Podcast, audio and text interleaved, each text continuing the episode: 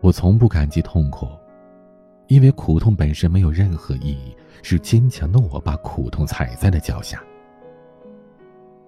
我从不感激敌人，因为敌人带来的只有恶意，是倔强的我一步步击败了对手，跨越障碍。